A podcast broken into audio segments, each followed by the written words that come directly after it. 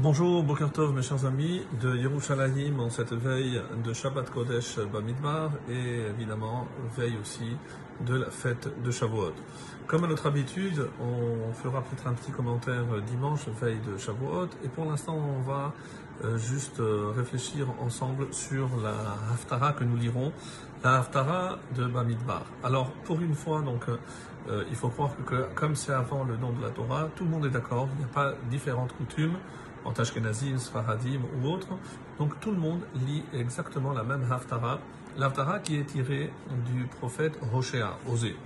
Alors il faut savoir que Hoshea a vécu à peu près deux siècles avant la destruction du temple et il était le contemporain d'autres euh, prophètes qui euh, étaient euh, vus leur importance dans les écrits moins, encore une fois, moins important. en effet, il y avait Amos, il y avait aussi Micha, et Ishayahu. Et il a été euh, le plus grand parce que ses, on va dire, ses prophéties ont précédé celles de, tous les autres. L'Agmara raconte un épisode dans le traité de Psachim 87a, et on raconte que Hachem, lorsqu'il s'est révélé à Oshéa, il lui a dit tes enfants ont fauté. Et alors, à ce à quoi euh, le prophète Oshéa a répondu, mais ce ne sont pas mes enfants, ce sont tes enfants. Tes enfants, parce que ce sont les enfants de Yitzhak, euh, Abraham, Yitzhak et Yaakov, c'est tes enfants, c'est toi qui les as choisis. Donc, si véritablement, et c'est le terme qui est, euh, qui est difficile, donc, toute l'humanité t'appartient. Alors, si tu n'es pas satisfait de cette nation, alors échange-les, troque-les pour une autre nation. Alors évidemment, ces paroles euh, de la bouche d'un prophète sont un petit peu choquantes. Comment imaginer qu'on va échanger les descendants d'Abraham, Isaac et Yaakov par d'autres descendants? Alors on dit que Hachem a voulu donner une leçon à Hoshea et euh, qu'est-ce qu'il lui a fait? Il lui a dit tu vas épouser une prostituée, tu vas t'attacher à elle, elle va te donner tes enfants. Et au moment où moi je te demanderai, il faudra que tu la quittes, que tu la renvoies. Tu changes parce que les pas, de toute façon, c'est pas une femme avec de bonnes vertus. Et c'est exactement ce, euh, ce qui s'est passé. Et Dieu a rajouté, et si toi tu es capable de te défaire de cette femme, alors moi, je repousserai le peuple juif et je l'échangerai comme tu m'as demandé. Et voilà donc ce qui s'est passé. Et on dit qu'il a épousé une femme qui s'appelait Gomer Bat Divlaïm une femme donc de mauvaise mœurs. Et euh, donc il s'est attaché à elle, bien entendu, lui a donné euh, deux garçons et une fille.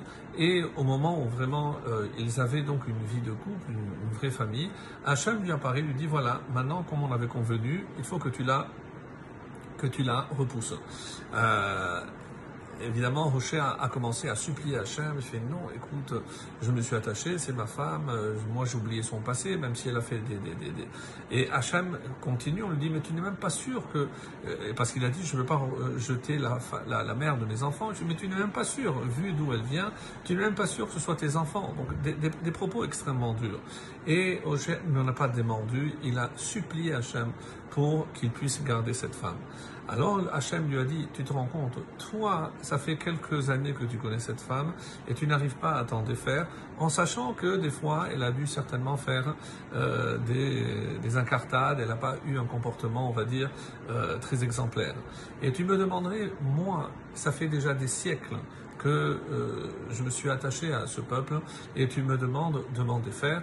Alors, euh, a compris son erreur et il a imploré le pardon d'Akadosh Baruch dit, je reconnais. Et c'est comme ça que Oshéa donc a prié, il a imploré, il a supplié, parce que Hachem a dit bon, ben maintenant je vais t'écouter et je vais, euh, je vais établir trois décrets contre le peuple juif.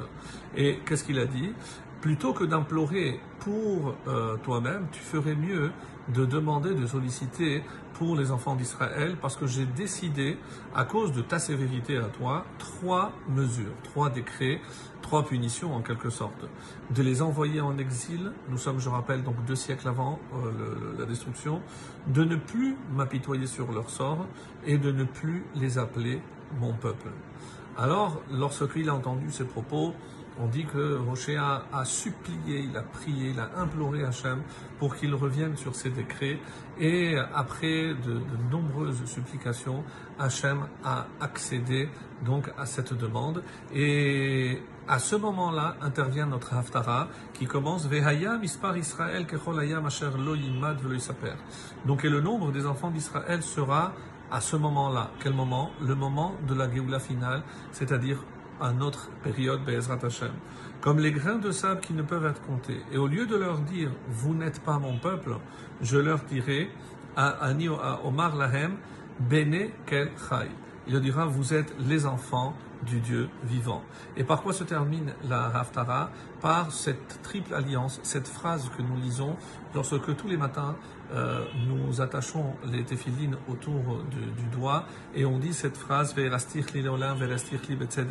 et je te fiancerai à moi pour l'éternité, je te fiancerai à moi grâce à la tzedaka, à la justice, à la charité et je te comblerai en charité, en miséricorde, je te fiancerai à moi en récompense donc de ta croyance. Tu auras alors, Veyadat et Hachem, une plus grande connaissance de Hachem. Que l'on puisse vivre cette période d'intimité avec Hachem très très vite.